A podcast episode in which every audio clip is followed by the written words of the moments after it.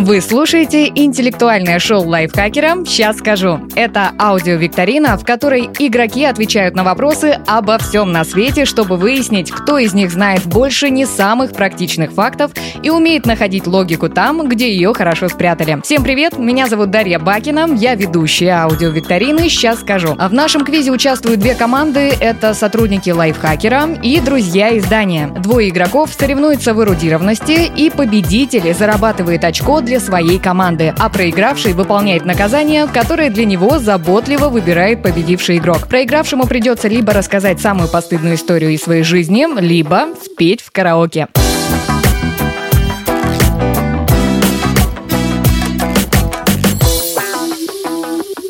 Итак, сегодня у нас первая игра. Счет у команд 0-0. Нарушить это равновесие постараются Александр Сомов. Саш, привет. Привет, привет, здорово. Саша арт-директор лайфхакера. Он борется, конечно же, за команду лайфхакера, а против Саши и за команду друзей нашего издания играет Полина Накрайникова. Полин, привет. Привет-привет. Привет-привет. Полина, редактор «Горящей избы», женского медиа про все. И, конечно, большой друг лайфхакера. Точнее, подруга. Подруга, да, извините, пожалуйста. Подруга-подруга. Твое тотемное животное. Ой, мое тотемное животное – это гусь. Твой девиз по жизни. Мой девиз по жизни – унахерунда нон фацит вер. Ну, Ого. у меня просто была латынь в университете, и я помню оттуда пару поговорок, чтобы блеснуть. Вот эта поговорка говорит «одна ласточка не делает весны». Ого, очень красиво звучит. Так, ну хорошо, давай после такого чего-нибудь красивого, чего-нибудь такое некрасивое. Какая твоя самая худшая черта? Моя э, жуткая черта – это неумение хранить секреты. Я обожаю болтать, и мне повезло, что я работаю в медиа, потому что я могу рассказывать свои секреты еще и на огромную-огромную публику. Так, а, Саш, теперь к тебе. Твое тотемное животное. Моим тотемным животным э, будет э, рыжая панда. Нет, они, по-моему, не рыжие, они красные.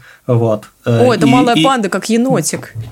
Да-да-да, они просто офигительные. Я, можно сказать, ради них поехал в Прагу как-то смотреть их в зоопарке. Кайф. Так, а твой девиз по жизни? Мой девиз по жизни – каждый дрочит, как он хочет. Супер. И какая твоя самая худшая черта? моя самая худшая черта, наверное, я теряю берега иногда, вот, и поэтому, да, я уже предупредил, что если что говорите на этом подкасте, стоп-слово, гусары молчать. Супер, какая у нас чудесная болтливая компания собралась.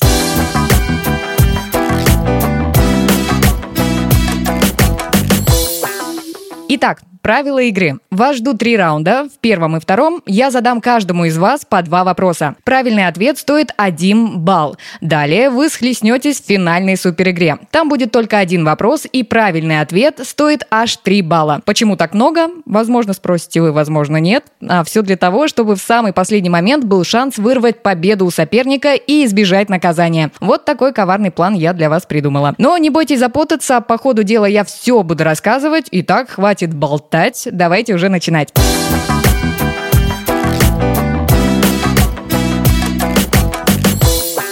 Раунд первый – правда или ложь. Сейчас я озвучу каждому из вас по очереди по два факта. Ваша задача – определить, правда это или ложь. Напоминаю, правильный ответ стоит один балл. Итак, первый вопрос для команды друзей, так что, Полина, начинаем с тебя. Вопрос звучит так. Правда ли, что люди высадились на Луне раньше, чем придумали чемодан на колесах? Ох. М-м- так, ну колесо-то изобрели, конечно, раньше, чем высадка на Луну, и чемоданы тоже, но додумались ли это соединить вместе? А, ну давайте, пусть будет, это будет правда. Угу, правда, хорошо.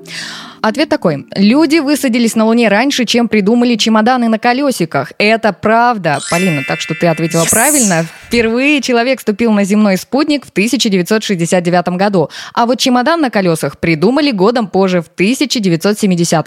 А, Саша, а ты как бы ответил на этот вопрос? Я бы поставил на то, что чемодан на колесиках все-таки раньше появился, потому что батарейки, компания, которая сейчас называется Energizer, придумали типа в начале 20 века. Ну вот. Батарейки кажется сложнее, чем чемодан на колесиках. Хотя тут связано, конечно, с фактором того, что, видимо, с развитием авиации и вообще перемещения людей появилась потребность э, не таскать и возить чемодан. Какую логическую цепочку сейчас Саша составил.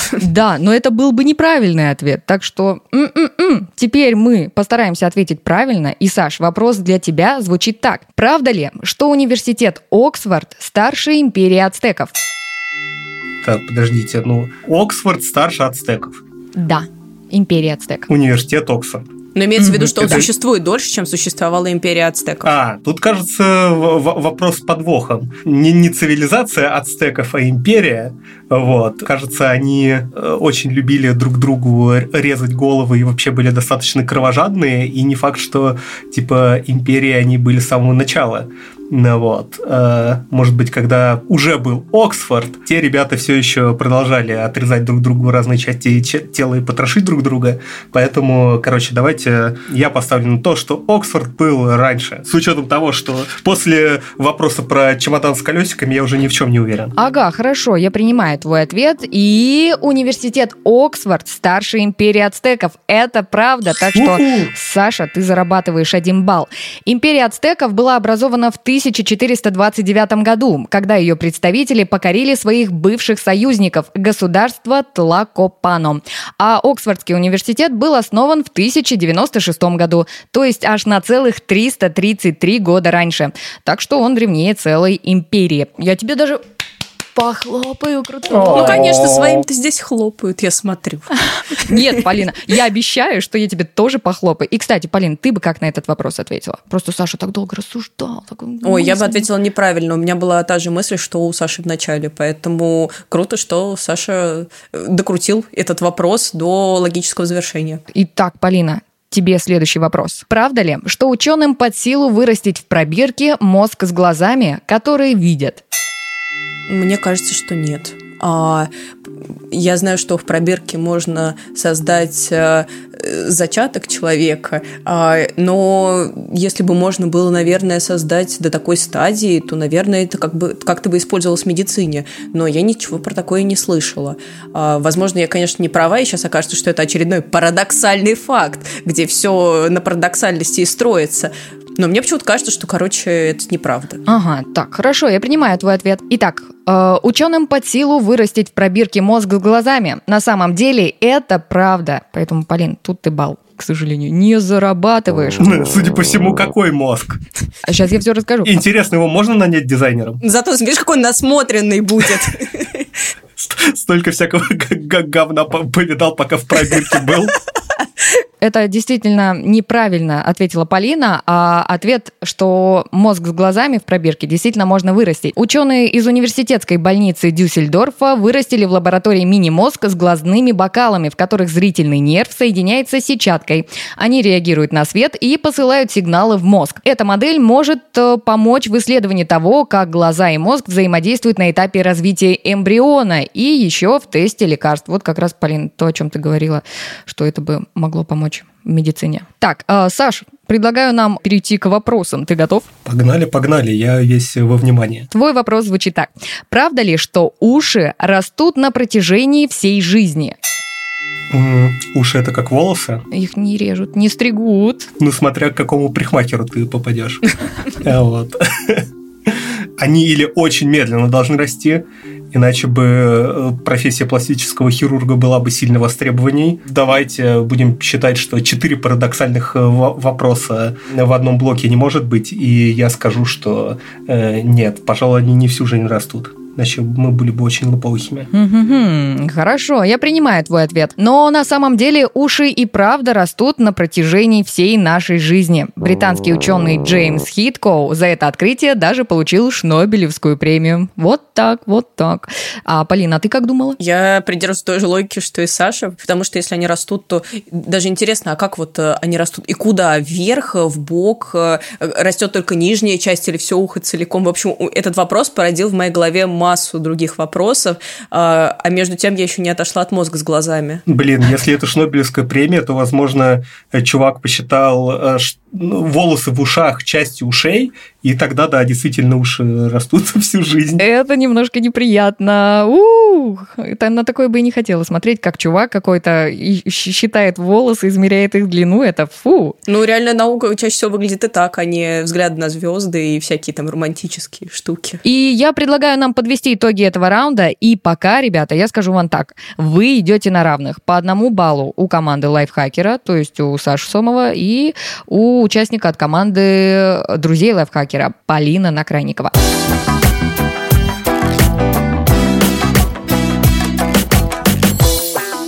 Итак, переходим ко второму раунду. У-у-у, он называется «Вопрос-ответ». Приступаем.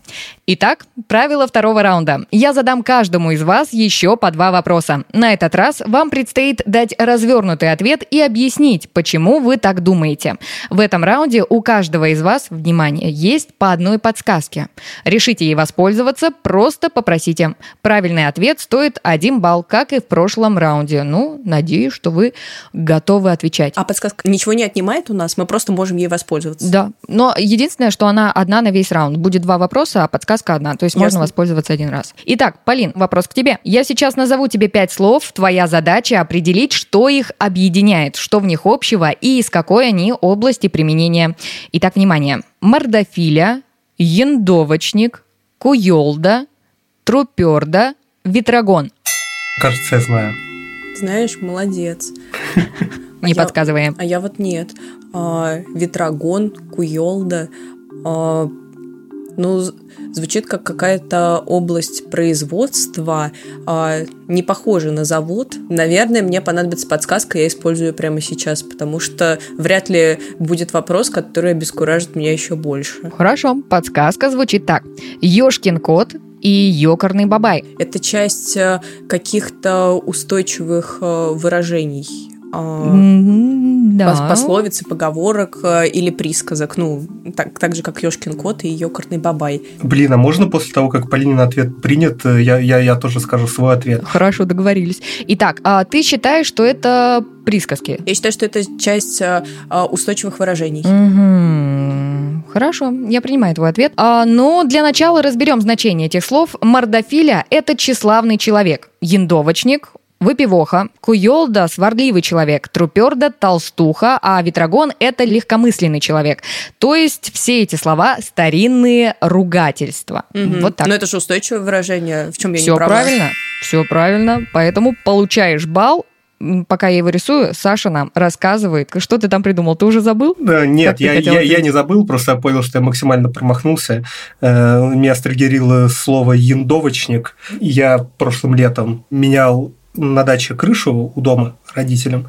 Вот. У меня была бригада. Вот. Ну, э, мало того, что они использовали много всяких устойчивых выражений, так э, оказывается, э, есть понятие яндовое. Это стык у э, многощипцовой крыши если, если я не путаю. Вот. И в целом у меня было э, предположение, что это э, слова, которые используют строители на стройке, ну и, вероятно, немного устаревшие. Прикольно. А яндовочник тот, который делает яндовые. Но оказывается, что это чувак, который закладывает.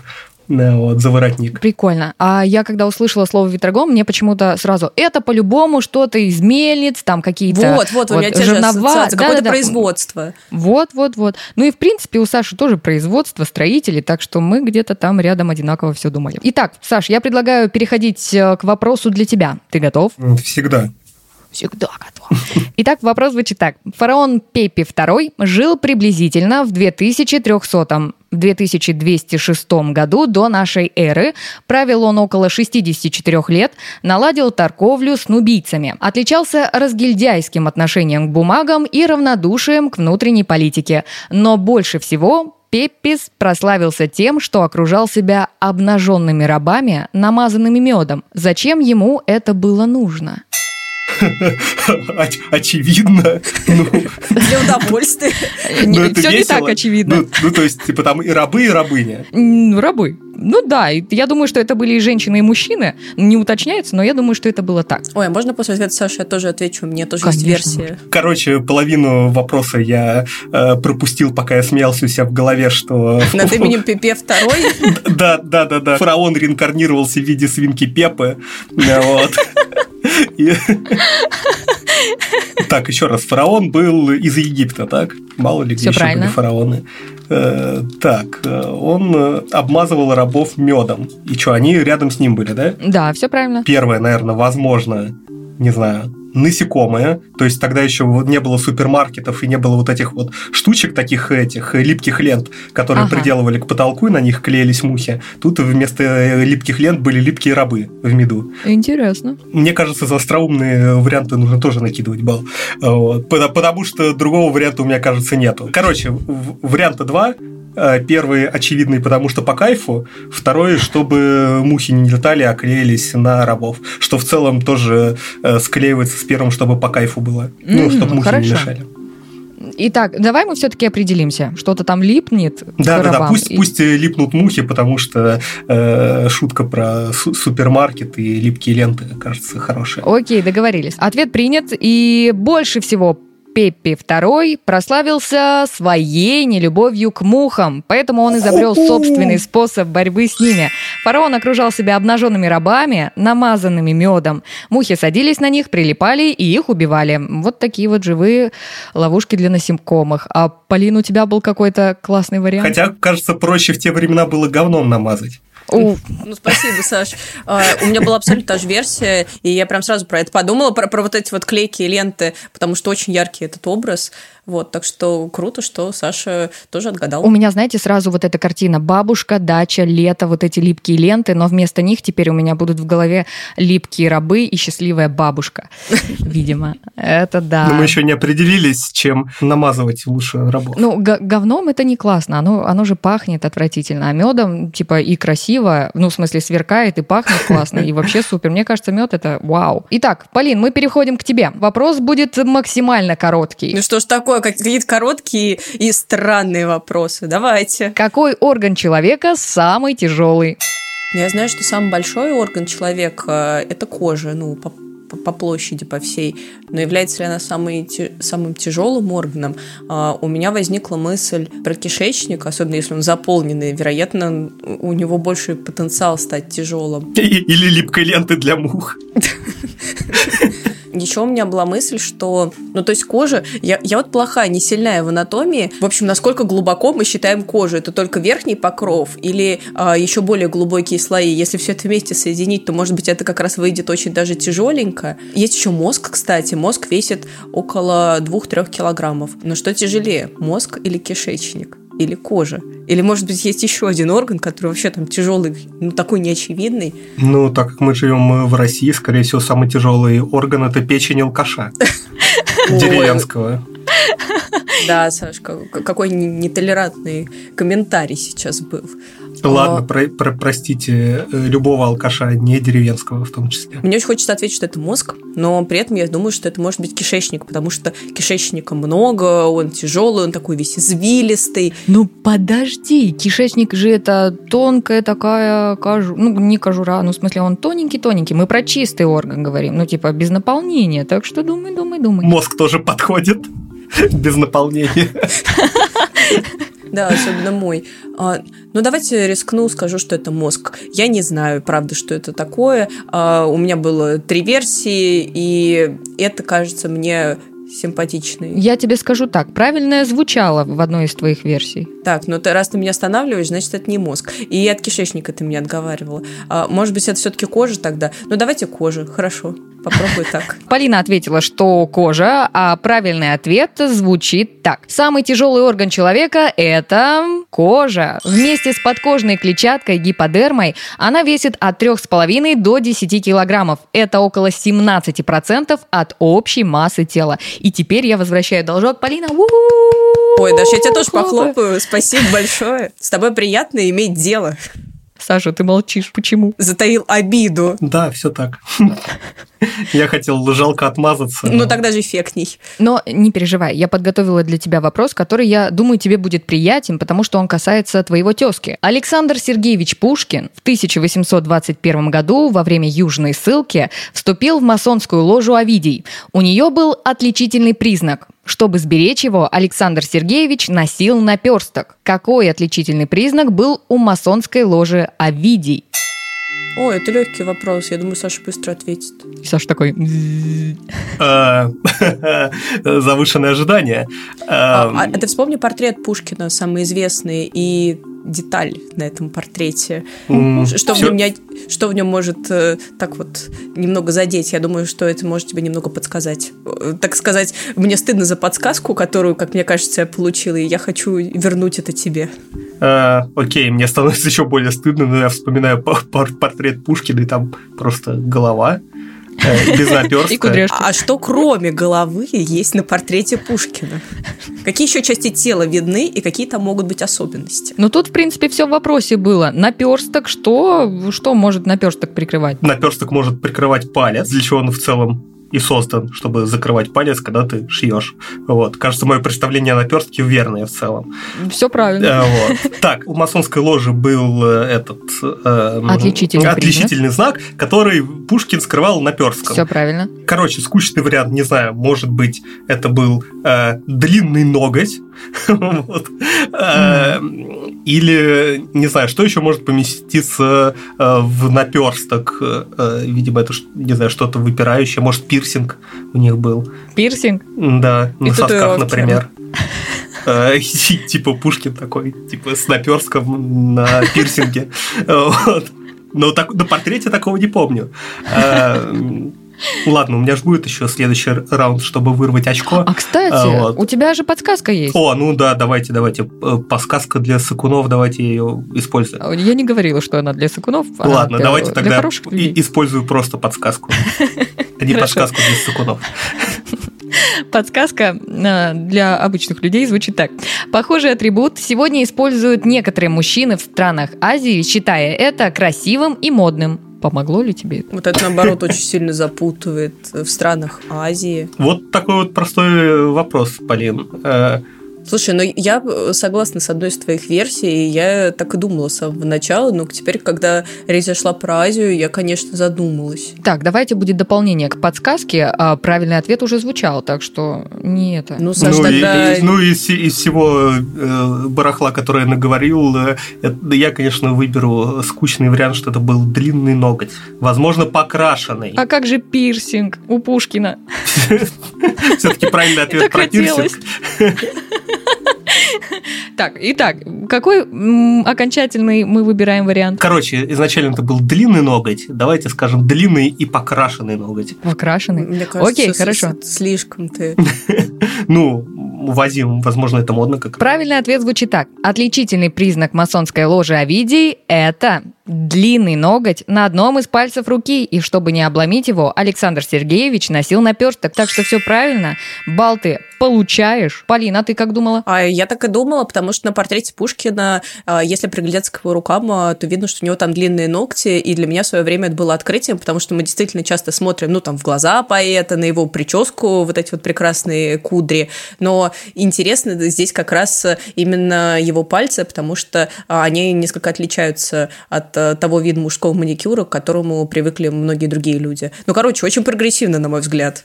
М. А насчет э, подсказки, которая была насчет мужчин в странах Азии. Я сама из Казахстана, и у меня очень много знакомых парней казахов. И действительно, ребята носили э, длинный ноготь, но они это не поясняли, что это модно, красиво и мне нравится, а типа э, это злых духов отгоняет от меня. Так что, вот честно, для меня э, отрощенный ноготь был нормальным. А может, они лучники? Кажется, Лучники? Кажется, типа поправлять э, оперение у стрелы можно с длинным ногтем. По-моему, какая-то такая фишка есть. И что-то там, по-моему, еще с наркотиками связано. Э, Другой Неожиданное вариант. сочетание. Оперение и наркотики. Супер. Лучник-наркоман. Допинг, допинг. Итак, я предлагаю нам подвести итоги э, второго раунда. У нас получается, э, если я правильно все почитала, два правильных ответа у Полины и два правильных ответа у Александра. Итого мы идем до сих пор на равных. И получается следующий раунд, мастер-раунд, решит, кто из вас будет сегодня позориться, петь или рассказывать неловкую историю. Итак, переходим к мастер-раунду.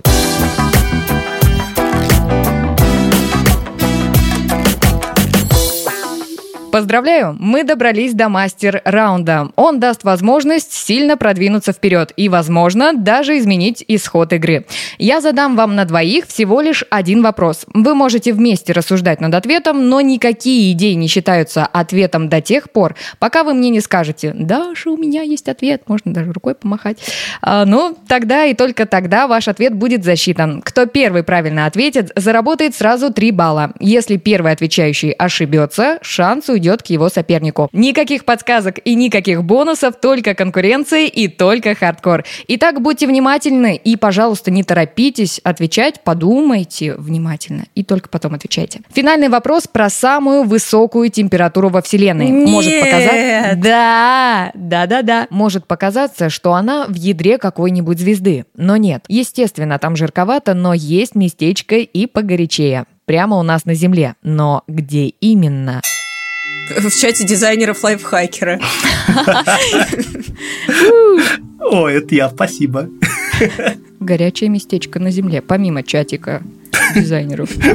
Блин, это, это, это, это мой анус, когда все проекты подгорают одновременно. Вот это самое горячее местечко на земле. Блин, я смотрел недавно какой-то научпоп на ютубе, и там было что-то такое, что вот какая-то есть штука, которая дофига горячее, чем э, Солнце.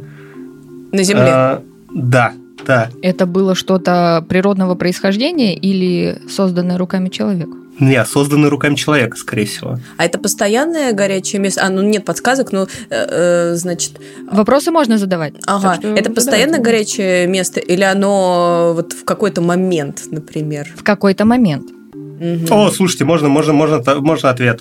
Ну, давай. А, э, это, это прям все, ты готов отвечать, и я могу да, засчитывать его, либо да, не засчитывать. Да, если засчитывайте да, мой давай, ответ. Хорошо. А, короче, а, температура, которая выше, чем в Солнце, наверняка создается в коллайдере, или в какой-то менее попсовой э, научной установке, когда сталкиваются частицы, э, частицы, да, я, возможно, конечно, опозорюсь. Или вознесешься, одно из двух. Да. Я, скорее всего, обосрался в деталях. Возможно, это какую-то, типа, высокоэнергетическую плазму э, типа синтезировали. Вот, короче, э, ответ это какой-то ускоритель, где или сталкивались частицы, или синтезировали плазму. Хорошо. Ох, длинный и развернутый ответ. Так, э, абсолютный рекорд температуры был поставлен в 2012 году человеком в Большом адронном коллайдере. О, Коллайдер у нас звучал, Саш. поэтому у-у-у. ученые действительно столкнули разогнанные до 99% скорости света тяжелые ионы и получили температуру в 5,5 триллиона градусов Кельвина. И, ну или почти столько же по Цельсию, плюс-минус 273 градуса. Но они тут особо роли не играют. Это крутой ответ, быстро так, я вообще в шоке, я прям у-у-у. Действительно, Саша, очень-очень круто. Полин, а ты какие варианты рассматривала? Разумеется, все верные варианты были в этой шкатулке знаний, которую я зову своей головой, но, так и быть, я уступила правильный ответ Саше. Но на самом деле а, я не додумалась до этого. Я думала что сначала, что это жерло какого-то вулкана, а потом а, до меня дошло, что это может быть какой-то момент, но даже в этом случае я размышляла неправильно. Я думала, что это момент а, взрыва какой-нибудь бомбы а, или что-то в таком духе. Ну, в общем, Саша оказался прав. Респект, Саша. Да, Саша, мы тебя поздравляем. Ты заработал 6 баллов и заработал право э, выбрать наказание для Полины. Блин, у меня на самом деле был э, хитрый план э, слить эту викторину и рассказать э, офигительную историю э, самому. Э, но, мне кажется, никто тебе не запретит, но ведь ты же победитель Вообще в конце никто концов. не запретит, да. А наказанием для меня будет все это слушать. Ой, блин, это отличный поворот событий. Нет, нет, я все, все-таки... Давайте так, я уважаю правила игры, вот, и раз уж э, дух соперничества во мне вдруг возобладал, что я забыл все свои коварные планы, э, пусть наказание будет классическое. У меня есть хобби, я коллекционирую истории про блевотину. Вот. Э, Полина, расскажи мне, пожалуйста, историю, не обязательно связанную с тобой. А у меня ну, есть. В идеале бы в идеале бы, конечно, связано, вот, как или тебя, или одну твою подругу где-то очень эпично стошнило или при каких-то дурацких обстоятельствах, или там, не знаю, стошнило в кепку, в рюкзак, в рукав куртки, в общем. Сколько вариантов? Видимо, все у тебя, э, Саш, Блин, были. три вот из трех вот на это. самом деле. Но э, у меня есть история. Значит, у меня есть одна история, связанная с тошнотой, она довольно неприятная, такая мерзкая. Э, самая история для конца. Она произошла со мной еще в школьные времена. В общем, э, когда мы были школьниками, мы познали радость алкоголя довольно рано, и к 11 классу мы уже знали, где можно купить, например, 5 литров разливной водки или коньяк, который назывался у нас с друзьями телепорт, потому что он мог телепортировать тебя куда-либо, чаще всего в ближайшие кусты. А, и в одиннадцатом классе, когда мы успешно, а кто-то не очень успешно сдали экзамены, мы поехали отдыхать на Волгу э, с одноклассниками, и, значит, э, как школьники взяли много алкоголя, ну, такая подростковая вечеринка. Э, мы были на таком пустынном достаточно острове, ну, знаете, пляжик, редкие кустики, деревья, и собака, которая там жила, какая-то небольшая, такая местная, ее звали Шариком. Все девчонки тут же полюбили Шарика, они ласково обнимали а потом его. заболевали. Ну-ну-ну-ну-ну, не надо. Ты Собака не в этой истории, как мне кажется, не пострадала. Вот. Все девчонки обожали Шарика, все обнимали его, он э, резвился вместе с ними, э, вылизывал их лица, они целовали его, значит, милые мягкие ушки, а я боюсь собак. А, И я держалась от него на небольшом расстоянии, ну просто потому что боюсь собак и все. Вот вам экспозиция.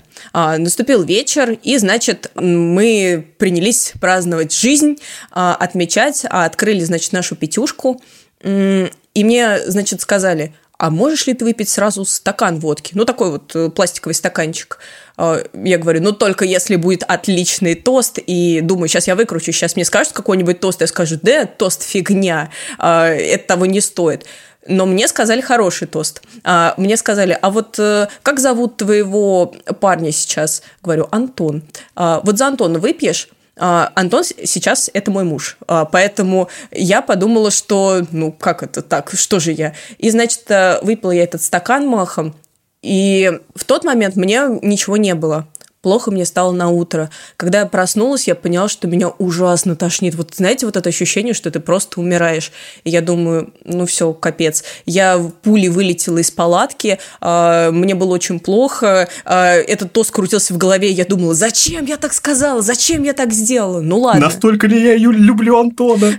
Ну, настолько, конечно, настолько. А, но в тот Ставка сыграла. но в тот момент было тяжко. И вот я, значит, э, подбегаю к тому уголку за кустом, который на острове у нас был обозначен как туалет.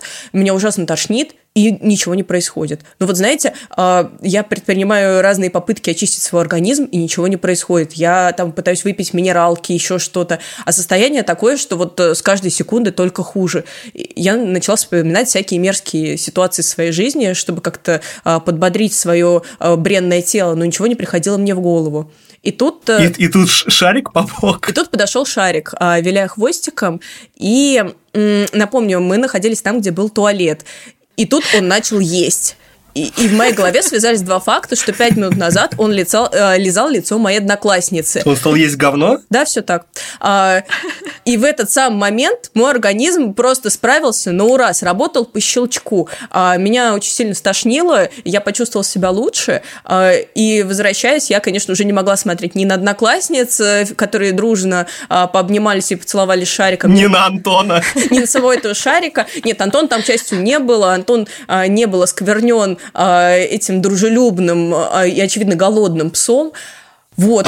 а, вот такая была в моей жизни история. А Подожди, подожди, а Антон вообще был на этой тусе? Нет.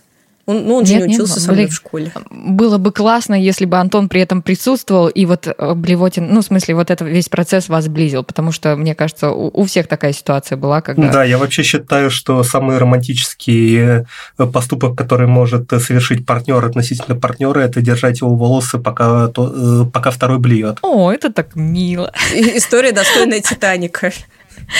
Да, да, да, вот они бы спереди такие стояли, вот, бы не так держал, а за волосы с корвы. Это ужасно. Я теперь не смогу смотреть «Титаник». О, боже. Полина, ты с тех пор не перестала собак бояться случайно? А, нет, но я перестала употреблять алкоголь. А, сейчас я не употребляю алкоголь. А, очень хорошо себя чувствую, очень здорово. Поэтому а, эта история осталась как приятное воспоминание из моего, значит, школьно-студенческого прошлого. У, классно, спасибо тебе за историю. Мне кажется, после этого выражения, как э, бабка отшептала, нужно пересобрать, как э, шарик отлезал. Ладно, шарик отшептал. Ох, итак, Полина, спасибо тебе еще раз большое за историю. А, Саш, я тебя поздравляю. Ты заработал очко для своей команды, очко для команды лайфхакера. Это была классная игра. Спасибо вам большое. И это был квиз-подкаст лайфхакера. Сейчас скажу. Спасибо, что слушали нас. Если все понравилось, оставляйте комментарии к этому выпуску и отзывы в приложении. Напишите, какие вопросы и ответы гостей вам понравились больше всего, а также вступайте в чат подкастов в Телеграм. Искать его очень просто, называется «Подкасты лайфхакера». Я с вами прощаюсь, но ненадолго, через неделю мы встретимся в новом интеллектуальном бою. Всем пока и до новых встреч!